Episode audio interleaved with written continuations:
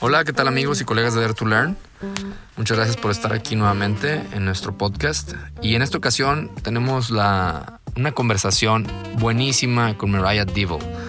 Eh, la verdad es que Mariah la conocí hace dos años y este episodio estaba ya muy, muy postergado. Entonces eh, les pido una disculpa, pero eh, lo que dice Mariah sigue siendo completamente vigente. A Mariah la conocí en un evento que es el Chief Learning Officer Forum de Deloitte en, Deloitte University hace un par de años y he tenido la oportunidad de, verla en, la segunda edición que me tocó asistir a mí también y de, llevar una, amistad con ella. me la volví a topar en Austin este 2000 19 en el, en el evento anual de The Grid. Entonces, bueno, tengo una muy buena relación con ella, he seguido de, cerca lo que está haciendo, pero sobre todo porque desde la primera vez que platiqué con ella me di cuenta de que estaba haciendo cosas súper relevantes en ATV Financial, que es un, un banco canadiense, los más importantes.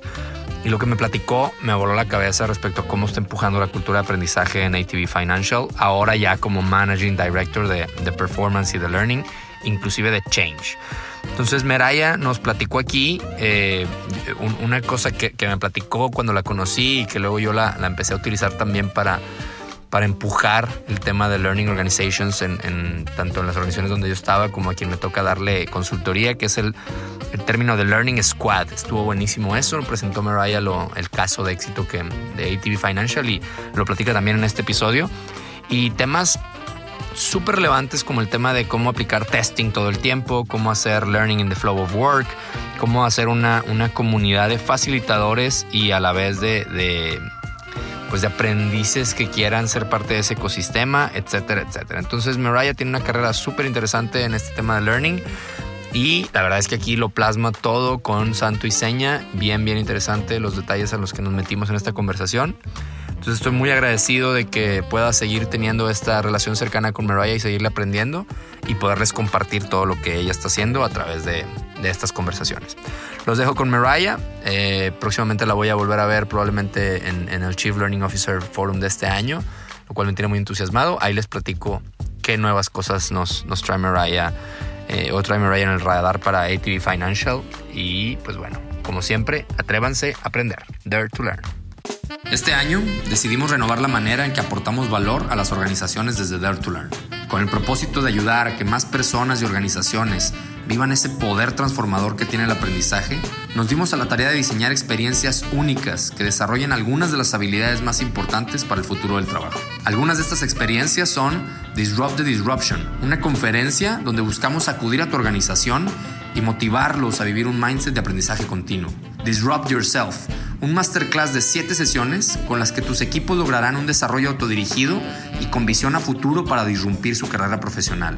Time Ownership, un taller en modalidad blended con la que tus equipos definirán o redefinirán lo que significa ser una persona productiva en un mundo acelerado e hiperconectado. Train the Trainers 2.0 taller en el que transformamos a tus facilitadores en verdaderos agentes de cambio, porque el ser un facilitador no termina cuando dejas la sala. Para conocer más sobre estas experiencias de aprendizaje y cómo llevarlas a tu organización, escríbenos a hola.daretolearn.com.mx o envíame un mensaje por LinkedIn. Búscame como Diego Laines. Sin más, comencemos. Well, Mariah, thank you for being here. Thank you for being part of the Dare to Learn podcast. Thank you for having me. I'm excited about the conversation. me too. And it's been a year since we met last year in Dallas. We are here again in Westlake at the Deloitte University campus and for the Chief Learning Officer Forum. So, by the way, did, how, how did you enjoy the event? Uh, I thought it was excellent. You know, there's not a lot of events that you get the sort of thought leadership and the opportunity to speak with your peers about how they're putting that into practice um, and just the level of conversation as there is here. So I really enjoyed it. Agreed. I, I, I was talking to some of the colleagues, and this happened to me yes last year, and it's happening me this year also. Like I feel like. Uh, like I'm in, in, in, a dream because we are all on the same page. We all love the topic. It feels so obvious the business case, mm-hmm. but I know it's gonna end. Yeah. we're gonna go back home and it's all once again uphill. But uh, yeah, I really enjoyed last year. I'm, I'm enjoying a lot this year and uh, meeting again with you and the rest of some of the guys. It's, it's been it's great. So um, one of the things I, I love to ask to the to the learning explorers, how I call them in, in the podcast, is what is something about learning that you have very clear, that is very clear in your mind, or even obvious, but that you know that it's that it isn't for the rest of the people or the rest of individuals normally. Yeah, I think um, well, two things. One, in terms of like people want to learn. I think you know people make a lot of assumptions about you know if I'm in a certain industry or if I'm at a certain level or whatever the case may be, I may not want to learn. And I mean, look at YouTube and how it's taken off. People do want to learn when they're excited about something and they like to apply that learning. Um, and so the simplicity of that, I think, is lost sometimes in organizations and just the power of that. And if you engage people in it, um, then you can really unleash them in your organization to do great things and, and learning should be more of an engager and a catalyst than somebody that's there to ensure that they're doing it the way that they think they should. So I think that's one thing that learning, in my eyes, seems so obvious and is, is such a great um, opportunity for us. And yet, it, for others, that still seems really scary and a little bit like, well, what do you mean that won't work? It's not formalized enough, or it's not. I don't know. There's, there's. How are you going to control it? Yeah, nice. And um, uh, a good surprise or a good thing is that yesterday with Josh, uh, he answered almost exactly what you just said. So, talking about being in the same page, so he mm-hmm. said that humans we have a, a, natural desire for learning. So, absolutely, we should use that. We should tap on that. So, that's great. Thanks for sharing that. So. Um, by now the folks know that you are uh, ATB because I already made the introduction in the post production. Okay. and um, but how do you win your, your, your stake at the table uh, uh as learning at ATB? And I remember last year talking about the case of ATB Financial, and it was great. I told you that I've, I've been talking about the the learning squad thing that you mentioned last year. As you can see, that stick with me mm-hmm. for, for a year at least, and and I remember very fondly that conversation and, and you doing you guys doing great things. Can can we go back to mainly when you started this transformation of the learning function and, and, and how have you won your, your your seat at the table? for ATB Financial? Yeah, and that's a, you know that's a question that comes up a lot, right? Like how do you get leadership buy-in for learning? Um, and I would say I started small. So I started small within my four walls and things I could control, and I did tests and then I really doubled down on data. Like we have more data than we've ever had before. And I think um, access to that data and pulling the insights for the business has been something that really has helped me with the conversation because it speaks their language. Certainly, in a financial institution, um, they're numbers people. And so, using pilots to show, for example, um, we used to have old ways of training that we went into a classroom and it was sales training, for example, and we wanted to go to a more blended solution or even just um, using local area coaches versus having everybody come to this one large course. And there was a real pushback on that because people have learned in a certain way, certainly in organizations, for a very long time, and they're not always open to trying something new. And so what I did was I actually just created two of this exact same courses with the mm. exact same content, and one was delivered in a way that was more blended, certainly cost us a lot less money, um, and in my mind had more sustainability options. And the other was the old school. We're going to bring everybody to a classroom. We're going to all do an all-day training. We're going to expect them to go back and do something different. Was that what you were meaning when you said start small. That was the first experiment yeah, or so. All exactly, right. exactly. And so I could show after that the cost of everybody coming together, the opportunity cost that they lost because they were salespeople and they should have been out talking to our customers, um, as well as then if that actually had an impact. So we were focused specifically on return without entry. So if you're filling in a credit application and it comes back, that costs us money. Every time that it comes back because it's incomplete or you didn't do that right, it costs us money, time, and certainly it hurts our customers, right?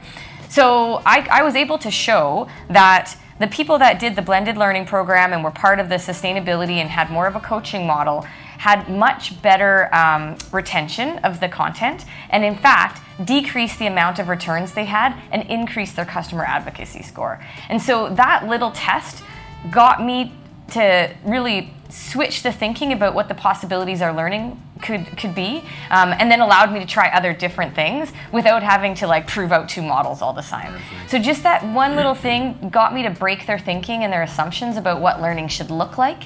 And from there, we've continued to test. We've tested systems. We've tested um, ways of having people come together to learning and we've tested you know just different ways that we set up learning around the organization So the same thing tested in different formats. Normally, that's what you do, and, and yeah that's great. And data data data To, to, because I hope that the, the people that are listening are in our positions more or less in, in, in, the, in some other some other company. So when you when you say blended, even there, I want to, to, to, to standardize our thinking, let's say, or to, to make sure that we're saying the same thing. So the first group that is coming together in a location that they need to travel, etc., for instructor-led training, they lived all the experience was in classroom based, and the other guys, the blended. When you say blended, is that some theory was delivered uh, online, and then the coaches were local, as you said, but they were also classroom based, but locally. H- how was that specific test? Because I'm pretty sure that if whomever is listening can try more or less the exact same format with that everyone has these kind of programs, that that they will be uh, happy to know the a little bit of the meet and greet of, of how that worked. Um, so blended in that situation was uh, that we were sending them curated sort of articles, uh, some small videos, and some content beforehand, so that they could really understand what they were coming to learn and how the return without entries was hurting our, our organization and in, in what way and to what degree. So they understood before they got there why this was an issue. So what was the problem we were trying to solve? Um, and then we had a webinar where everybody signed in from wherever they were in the province, and that was instructor led, and we dug into it.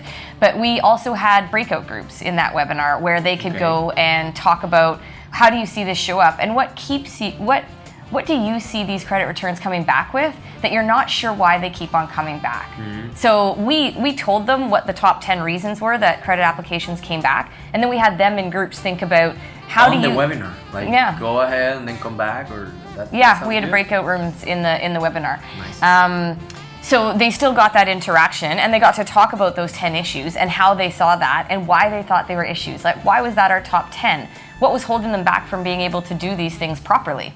Um, so getting them into a little bit of the problem solving versus us giving them the solution. Nice. Um, and then after they went back and they had started thinking about that, and we told them the right way to do things, and we dove into that together. And then we followed up with um, like 15 minute webinars and snippets based on what they were telling us. So we had a weekly thing sent to them, sort of saying, Are you seeing this? Are, are were we looking at it in the right way? And we're getting them to interact with us and in a conversation around that. Um, and then we were having little snippets that sort of said, This is what we heard from all of you, this is the themes, and here's one master, for example, that had sort of figured it out, and they would teach one another. Okay. So they would teach like, okay, so I'm Diego, and I figured out this like top issue number five. I figured out this is the reason that why that's happening, and here's a much better way to do it. And I've had success every single time when I do it this way. And so then they teach their peers how to do it that way.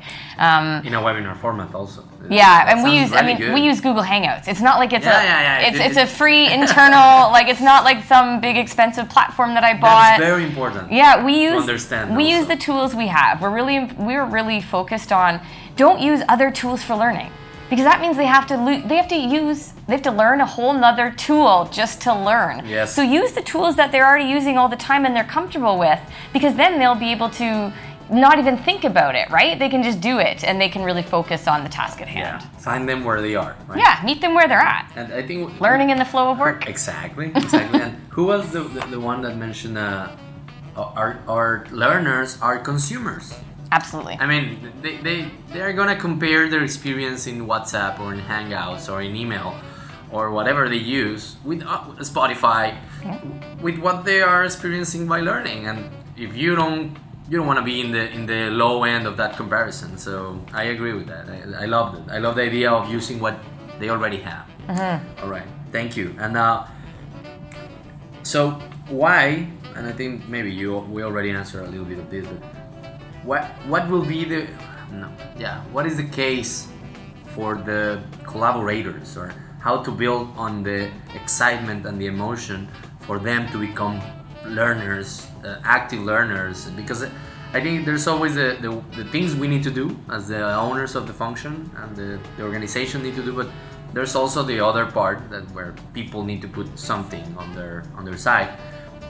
Wh- What is the the what are the things that you guys did to start convincing people that it was exciting to learn this new way of learning? I mean, did you, did you promote the learning mindset in a, in a, in a way with individuals? I mean, we do. We definitely have a culture um, at ATB where we call out that the expectation is that they they learn, they unlearn, and they teach. Okay. Um, we have also called out specifically mastering your tech and tools, seeking out new information and sharing it with others, um, giving, receiving, and asking for feedback. Um, so those are four of our what we call our performance mandate in terms of a team member all in. so we did set that expectation. Um, so it was very clear for people that when they came to ATB, they had to be all in, and these were some things that they should be doing every day. But you know, I go back to what I said at the beginning. Like intrinsically, people don't come to work to not want to do the right thing. They want to do their job really well. They want to provide value for their customers and for the organization, and they want to do it like in a way that's fun for them. And and challenging yourself and learning new things can be really fun. We just seem to have sucked that out of organizational learning. Yeah. And so, um, the more that we engage people in the business to teach others on what they're excited about or how they do something well, that is really engaging for them, right? Like to share with others and feel like you're a bit of a teacher in something Yeah. makes people feel good. Um, and seeing other people that uh, are the same as you. Uh, participate in that and learning from other people that can speak your language because they do the same thing you do is also fun. And it creates this community of people that are engaging and they don't feel alone anymore. Right? Like often people think like, "Oh, I don't get it, but I don't necessarily want to tell other people."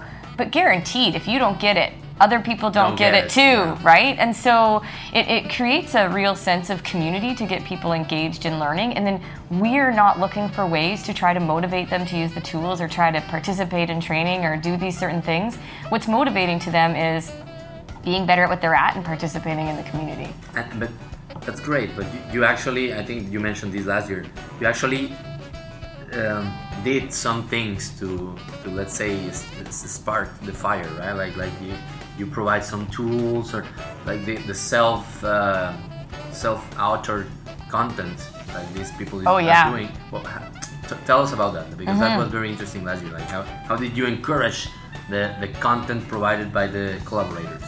Yeah, so there's a couple different ways. We started with just something as simple as G plus communities. So in Google, uh, you anybody can start a community that they're interested in, and then they can either ask other people to join, or people can find it within our market space, if you will, and they can join it if they're interested in. And we have things from like animals of ATB to retail credit, um, and people participate and they start to talk and they ask questions and they you know they learn from one another. We also have um, YouTube and we encourage people to make their own videos about what they're doing and share it with other people. How, Um, how do you encourage them? I mean, well, we gave them the tools, but then we also they can put that within our learning ecosystem. So we used Degreed, and you can actually upload your own videos, Okay. and then people can like them. We, as a learning function, can attach that to things or highlight it. Um, and so we highlighted what people were doing as much as what we were building it from oth- like internally or from other places. Right. And so people could see that we were appreciating it and that we were making a focus on it. Um, like to put it in the front page or yeah, whatever. Yeah, exactly. Yeah, um, and then we also we do ask masters. So we have um, an authoring tool within Udemy. So right. Udemy is an online platform that we, like we partnered with. Everybody at ATB has access to Udemy through Degreed. Um, but as part of those licenses, there's also a, a teaching platform. Okay. And the people that go on and make content in Udemy are given this platform. That's how they do the content. They're given guidance and like how to make it better and how to, you know, really make something that people want to watch. That's already all built. We don't pay for it. Tutorials and everything are there. We just Yeah. let them use that tool, um, and then it comes to us. And if we have some guidance, then we'll help coach them on that. Um, we'll also actually, if somebody wants to give a a face-to-face course on something, we'll again put it into our learning e- ecosystem as an event. So we support the infrastructure around them. Uh, we call it out. We are champions of it. We Internally, we have our executive talk every every week. It's called Friday and 15, and our CEO comes on and talks about things. So I'll put bugs in his ear about, you know, this is something really cool that somebody did. You might want to, you know, give them a shout out. And so when people see that and they hear the CEO saying, you know, Joe from Branch in Leduc made this video about retail credit and it helped us reduce our, our risk on that, you can damn well bet that other people want to go and do that too, Yes. right? Definitely, definitely. so um, I think Nice. it's just again, it's like the power of community and and being champions. Nice. And is this the learning squad thing? I mean, the, is, uh, am I defining that right? Like, um, or are you defining that? What you were doing is this. Uh, what, what was the role of that specific group? The, are, are, Of learning? Yes. I don't. Pause. Okay. I don't know if, if I heard this from you. The learning squad thing. Is Yeah. You? But learning squads are. Explain to me what you think that means, because us, our learning squads is how we build learning. They do it in an Ah. agile way in a squad, and they have. It's like a cross-functional team that has user experience Yes. designers, data scientists. So for the content that we build, Okay, I want to talk about that. we do it in squads. Okay, okay. Yeah, I'm gonna rephrase the question. Okay. So yes, uh, and what about about the still uh, almost all companies we need to build our own content, right? And I, I remember you mentioning the way ATB uh, does it, and and it's uh, it was very very uh, very cool. I, I can remember, and that's where I I heard that the terminology that you use was that I it's pretty cool, very neat. Learning squad. right? Yeah. So it's like a SWAT team for learning. And can you tell us about that? How how you Yeah. do it? So we're an agile shop. Our organization was going agile on the development side, and so we decided to do that within learning as well because we also output products, right? And much of them are digital. So a squad is set up of somebody who's a product owner. So let's say, for example, for leadership learning. So that's who's going to set the strategy, really understand the problems that we're trying to solve, understand the the information that tells us right now that we have a gap there, and really look at the environment and what's going on. And then they'll be given a squad. And in the squad, they might have a user experience designer, a design and developer, a multimedia developer, a marketer. Um, they will have some SMEs from the business around that are leaders in the business to help Yeah. them with content. Um, and those people will come in and out as required, but they'll have a core squad. They might have a data scientist that comes and helps them think about the metrics. So they'll have a core squad of the user, the user experience, the And these developers. are all ATB employees. yep. Okay. Yeah, they're all people that sit within um, people and culture, which is our HR function. Or if it's like a digital solution, then some of them will sit within IT and our digital group and our data group. And so we'll work cross-functionally. Some so some people from people and culture, some people from the business, some people from transformation, and we'll all come together to create that digital experience that we want to put out. Nice.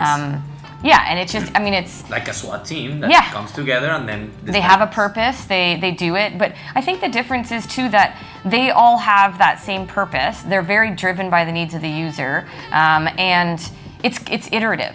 So it's not like they come together and they build something they release it and then it, they're disbanded. It's Yeah. iterative. So they'll be together for probably like a year and they'll continuously build and iterate and get that to a point that we feel like we just have to sort of maintain it for a while um, and they'll go and work on something else um, but it's it's really important that it's not like we do all this work, we launch it, and then we walk away. And they are like full timers at the beginning, or, or they are doing other things and, and they No, go and do this. the reason that we have such velocity is because they're full time on that squad, and they're all dedicated to making that content the best it can be. Um, Nice. And they get it to a point that we're like, "Yep, this is it. We're getting enough return on this that we're going to run it for a while." And the product owner never stops. Focus, they always own that, and so they'll continue to do small things or iterate and do. But when they decide this is big enough that I need it to be maybe blown up to a certain degree, or I need some help from somebody um, in a different function to make it really bring it to where I want to get, then again they'll they'll have a squad come back and do that with them. That's great. That's great. And I think that's the only way to be actually agile, right? Yeah. To be 100% focused on one thing, which is not the case for a lot of us. You know, we are atomized in a lot of different things. But yeah, I, I love it. And uh, Well, and the issue with that, like anything else, is nobody's actually good at multitasking. Yeah. So why would we ask people to work on several different things with several different outcomes when if you have a small group of six people that are really energized and all focused towards the same thing, you will have an outcome much better and a heck of a lot quicker than if you're trying to have them dispersed and watered down across Yes. six projects. Yeah, and that's something I've been reflecting a lot uh, in the past years about. You know, in, at least in a lot of the big companies, people has like you need to put your annual objectives and you need to set from four to eight annual objectives and mostly eight normally, and you have the eight things running at the same time during the year. That's definitely a, a formula for for dispersion. Right? So, of course, you need to grade them, and they will have some one one of, or two will be more important than the rest. But in the end, it will take out your your. It's it's like um, multitasking. It's the same. Of course, the tasks are different. More important driving than texting. But anyway, you, if you do both, you probably are doing both wrong, right? Yeah. So or at least not very well. or, or very unsafely. Yeah, exactly. So um, I, I love it. I love the, the full time philosophy. And uh, one one other question that I have about that is about the measurement. You mentioned it at the very beginning, and uh, of course now you must have a, a huge amount of data, and you're probably very good at managing it. But at the very beginning, what was the low hanging fruit, and what what can we suggest others to, to measure, at least to to put out the, the first uh, results for, for leadership.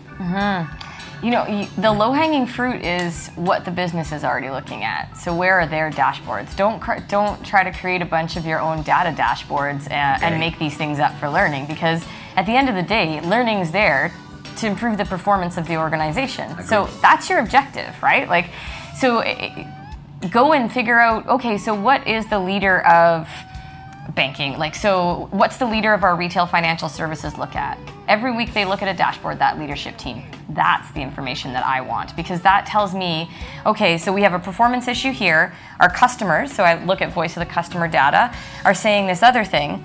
How do I bring that together to maybe say, I think we might have a problem here in performance? And so I'm going to dig into that more. And that's where it guides me that, like, we, this is where our biggest opportunities are. And so if you can then say, hey, I helped you decrease this or I helped you increase this in a way that's making money for the organization, they're going to want you at Yeah, the yeah, table, right? They're definitely going to want you at the table. And so in my mind, that's low hanging fruit. And what I find um, holds people back is they're trying to make up a bunch of metrics that are specific to learning. Don't do that. Yeah. Damn it. Yeah. You, you are in the in the in the wound. You know you are Yeah. putting the finger in the wound. Poking the bear. Yes, and, and um, but I, it's also interesting. Like I have, I've been in learning for years as a consultant. Also, this was the question all the time: How can you guarantee that this training is going to be increasing or decreasing, whatever? And I, I was, I was always saying like, I can guarantee some correlation, but not a causation. And that's so hard to understand, you know, because you want the, the, the cause to meet the effect, but it's sometimes just a correlation. Ha- have you ha- find this kind of, of uh, questioning? Like, uh, bec- let me put an example I always use when we help, for example, health and safety teams about decreasing incidents.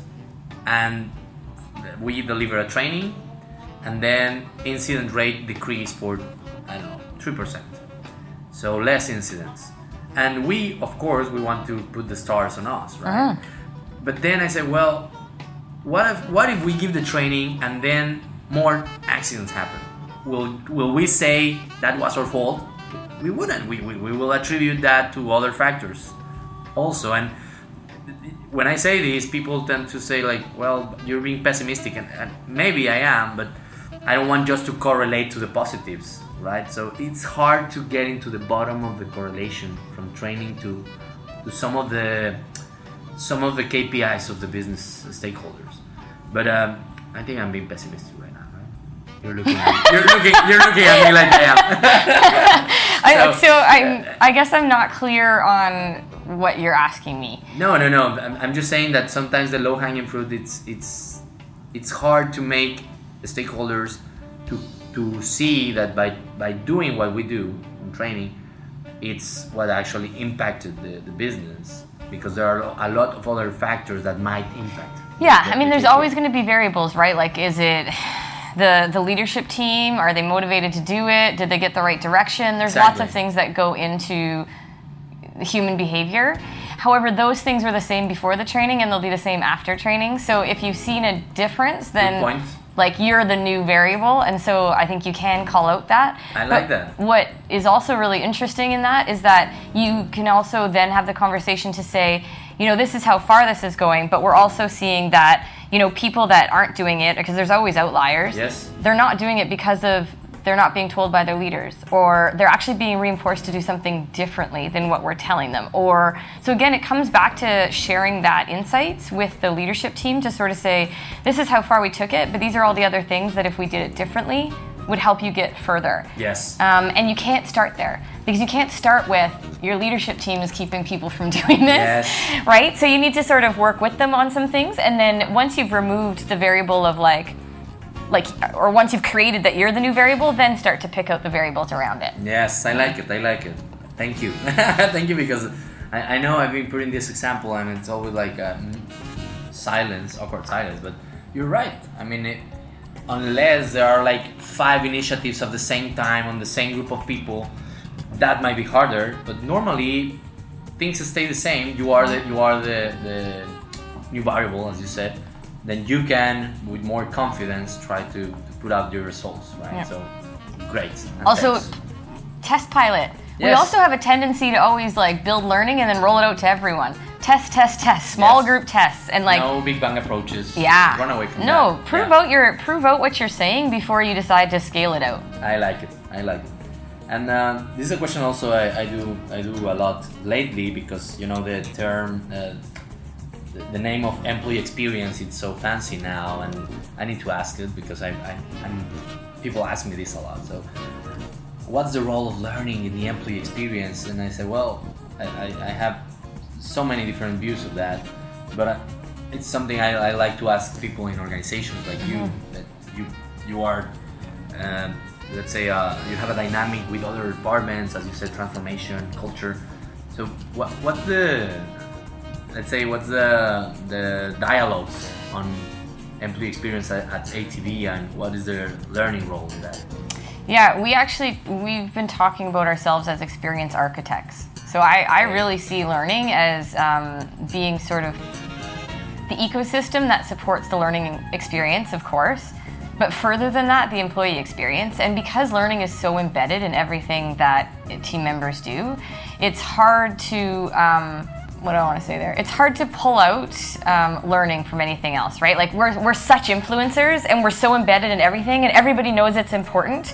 And so we have a real opportunity in that to be able to create an experience around team members that's actually much greater than just learning. So, an, uh, an opportunity in performance.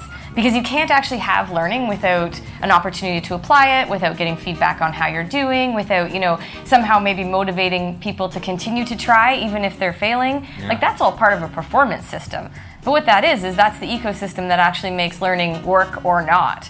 And so learning is sort of, in my mind, almost like starting to get its tentacles into so much more than just learning, and it's becoming a lot more complex. But I see that as a huge opportunity Yes. because we've been creating experiences way before it became a hot topic. Yes. And I think we have been closer to team members than um, most other functions, certainly within HR that I've seen, ever. yes So we have um, almost a responsibility to help our colleagues better think about how we can create that, just like we do with customers, and how we can get better at it all the time. You know, through journey mapping and design thinking, and like using all these tools that we've developed for our customers, we should be using internally. And it's such an in my it's easy for learning to do that because we're we've probably already been doing it to some degree.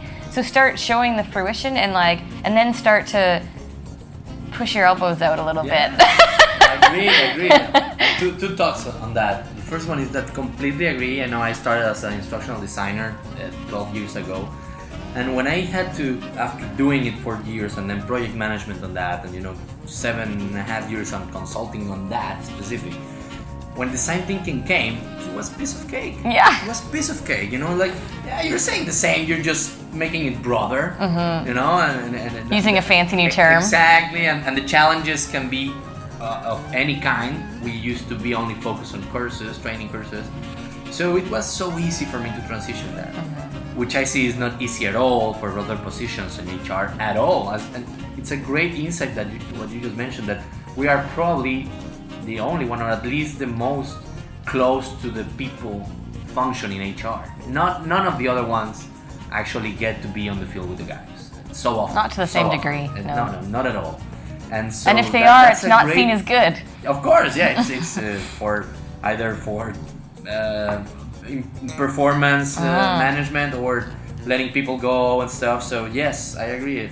That's a, a, a very strong leverage to, that we can use. right? Absolutely. And, and, uh, and my second thought on that, I was telling this to one of our colleagues in the in this event. Like sometimes I I, I I'm so excited that the learning function is being it- it's it's getting it's hype, you know, and it's trendy sometimes, and the, and then sometimes I feel like, wow, if if this really happens, and tomorrow the CEO just have a breakthrough and say, you were right, bring me these guys, they are they are the ones to solution this.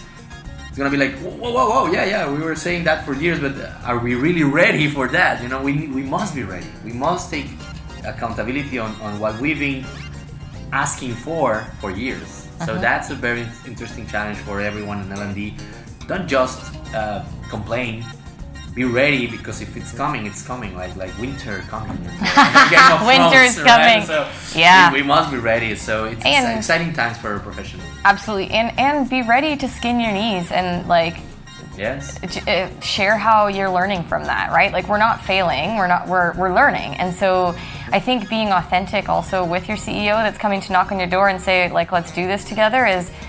We have a lot of great ideas and we haven't tested them yet. So how are we going to do that together? And you know, how can we learn about this together? Because our industry has changed fundamentally at its core. It's changed so significantly in the last five years.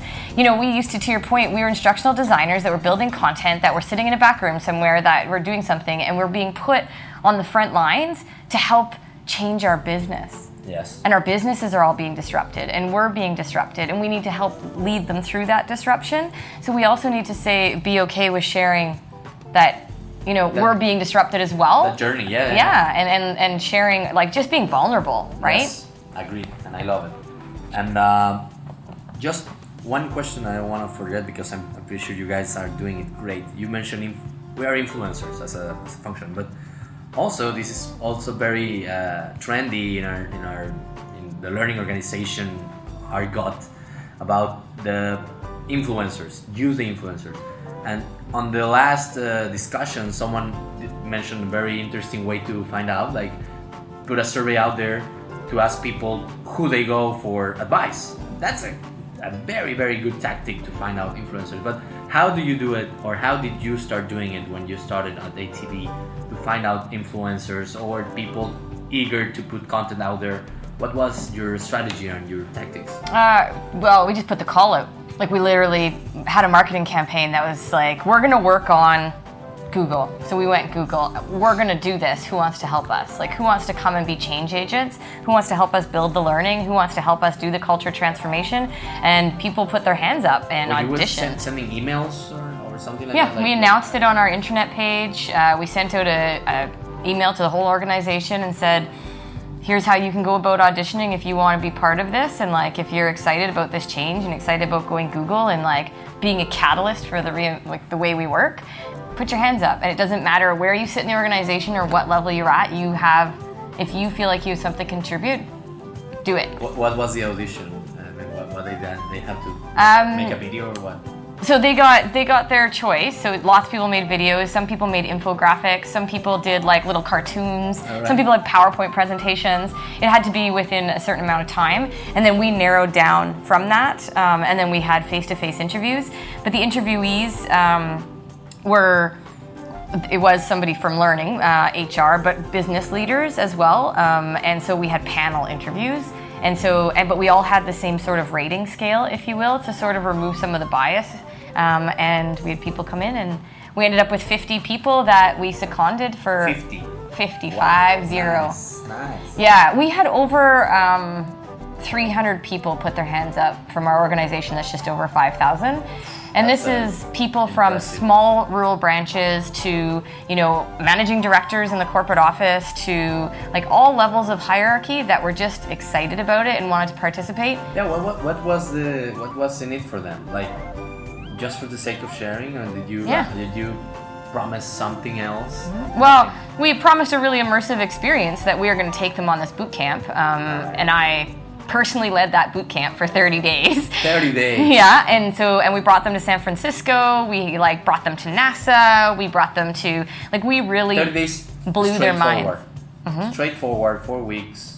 Out of the business. in-depth training on Google. We took away all their devices and gave them only Chromebooks, so they could only work in, in Google. Um, That's amazing. yeah, it was amazing. It was, it was. I'll probably never do something like that in my career again. It was. It was pretty unbelievable. Um, Nice. yeah, we called them G evangelists, and it was. It was fantastic. But G that. evangelists. Yeah, Google. Google evangelists. all right, all right. Yeah. That sparked in our organization just possibilities, right? Okay, so how can we continue to leverage peer to peer? How can we continue to leverage the passion of our team members?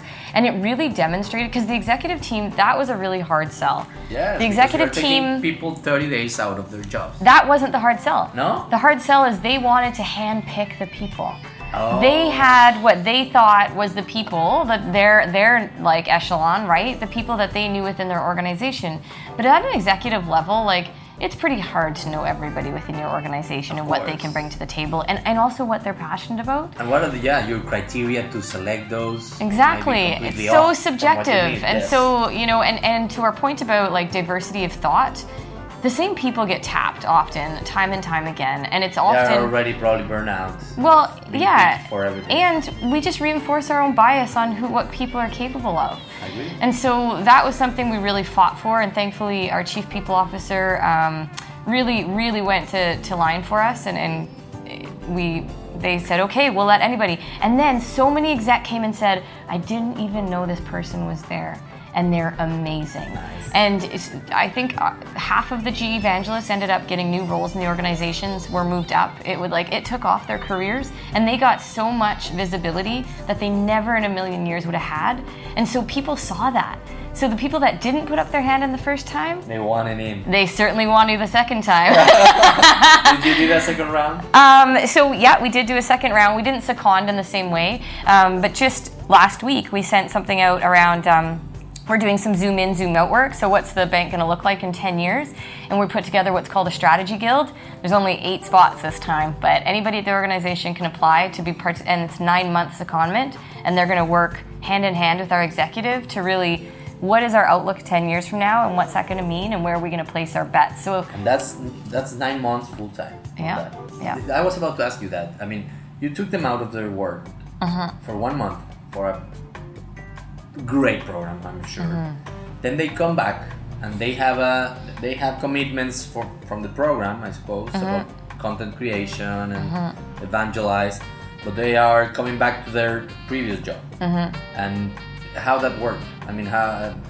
Of course, you already mentioned some of them went uh, to other roles and ex- success. yeah. But what was the commitments? I mean, I think that the question is what what okay, you come back, so now you you are committed to do what? How how, how Well, they that- helped build that. Um, so they were setting themselves up and they realized what their tasks and jobs already were and how heavy they were. So they also committed to what they thought they could actually achieve. Okay. Um, but they, what they did is they started a movement to actually then start gathering the people around them.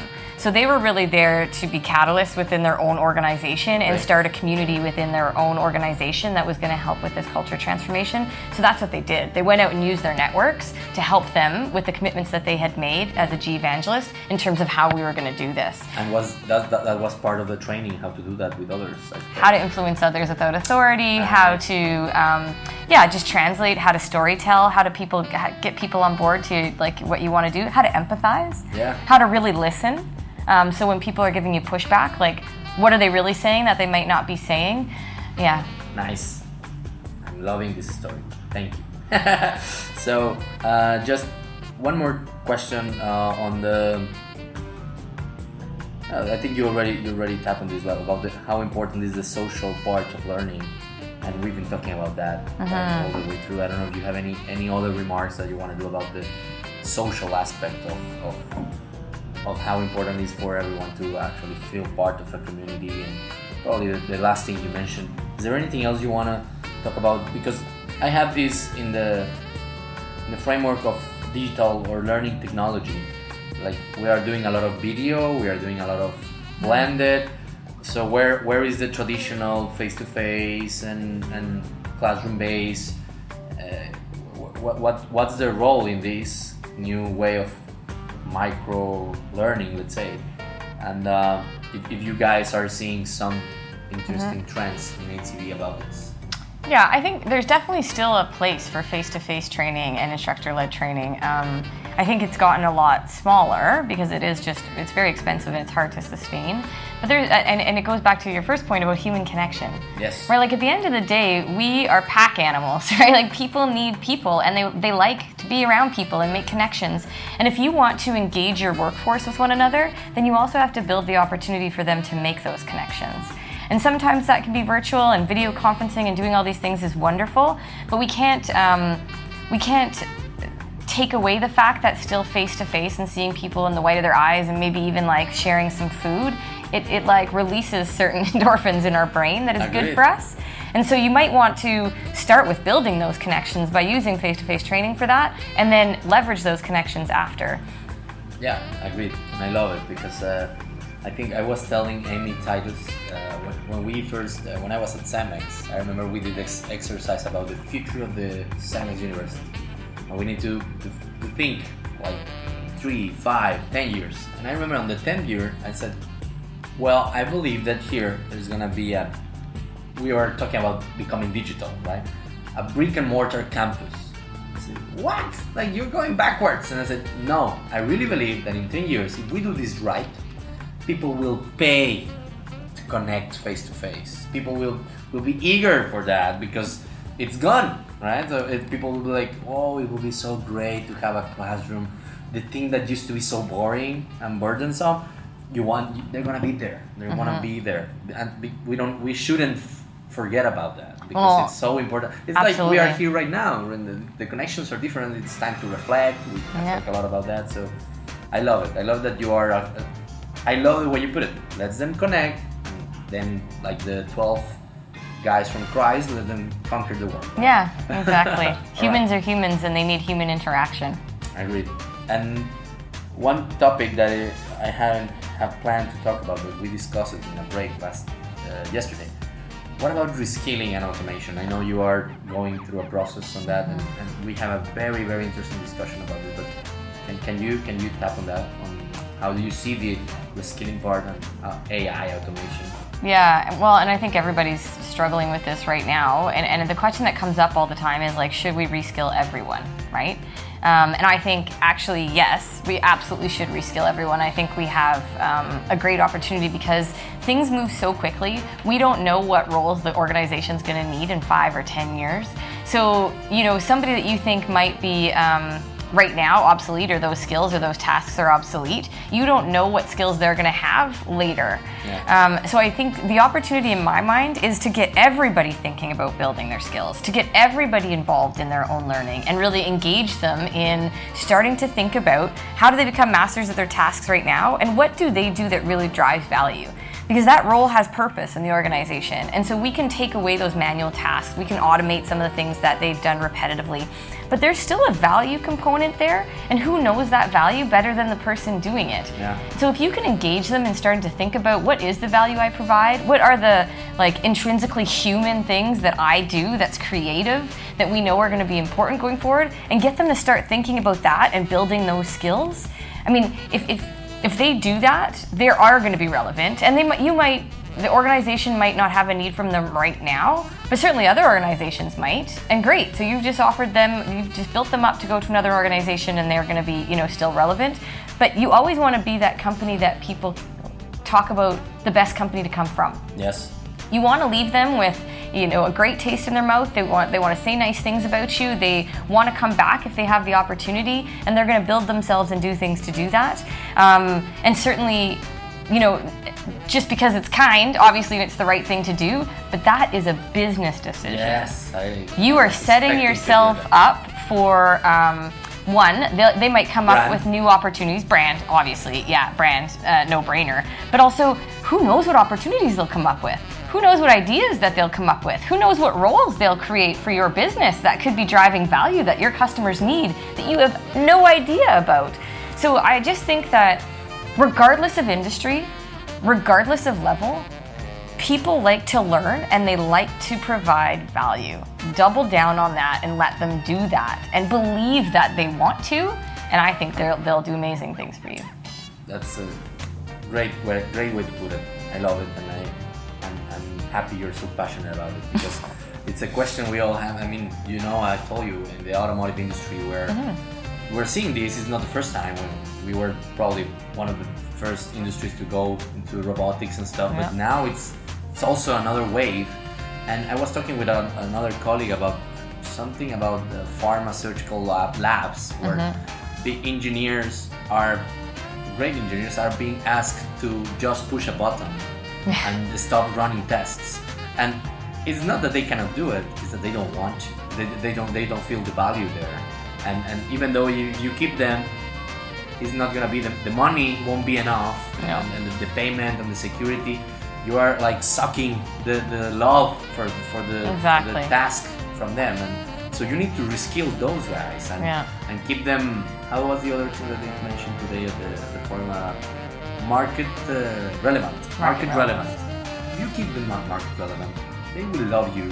They will come back. They will give Yeah. you business afterwards. That's right. I mean, they, if they open their companies, they're gonna come Yeah. to work for you. So Build your network. Exactly, exactly. Definitely something that I've been uh, since I read I, I read uh, Reid Hoffman's book The Alliance, which is great book. Is this guy is from the LinkedIn creators, Oh. Reid Hoffman, and, and he is all about alumni, alumni, alumni. So important to yes, of course, keep people relevant during during their job. But if they leave, take care of that. Take care of that because uh, maybe they're coming back, and probably they're gonna give you business Yeah.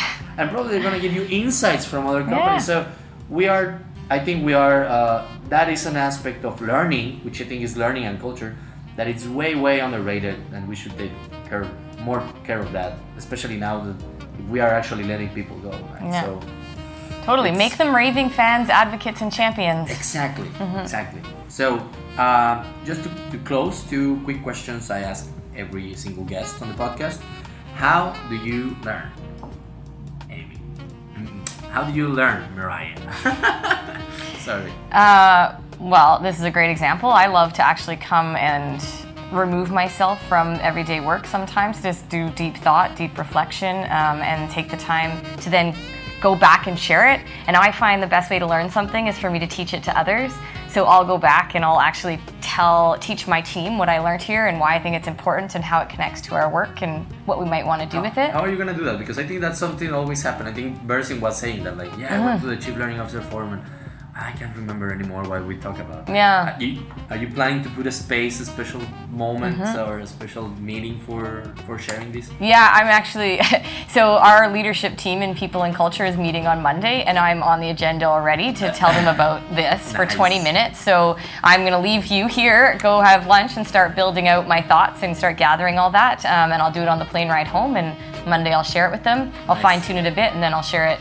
We uh, do what's called an open mic with all of people and culture. So the leadership team, myself, our CPO, um, and my peers go on to like a Google Meet with all oh, 130 people and culture employees, and um, I'll share what I learned here on that open mic with everyone. Nice. Mm-hmm. And open mic is like you can actually you need to schedule, or it's open mic. Every single Friday, it's 8:30 in the morning, and we tell them what we've done that week, what we're thinking about, what's going on, what's important for them. And so next Friday, I'll tell them about I was here, and this is what I heard, and this is what we might want to consider. I'll likely share some articles. Um, I, I'm big on like the Degreed save for later, and then share with different groups on what I'm thinking. I follow people, so I like to know what they're learning, and I might go learn that too. Um, and like I love also formal education, you know, like just going to a class and getting something done as much as I love little tidbits as I go. So I'm kind of all over the place and I just follow what I'm interested in and learn about it. Nice, very nice. Thank you very much. And uh, you have one recommendation of a book or something that you have lately read? Absolutely. What? Everybody has to read Primed to Perform. It's by Neel Doshi and Lindsay McGregor. Um, and I think that they have the magic sauce, honestly, to the future of work. It's all about continuous learning, adaptability, Nice. um, removing things that are, you know, poor motivators. Um, yeah, I just think that it's been a book that's really set me on fire. And actually, I'm trying to implement a bunch of the stuff from it to test out at ATB right now. So, I'm gonna buy it. Yeah.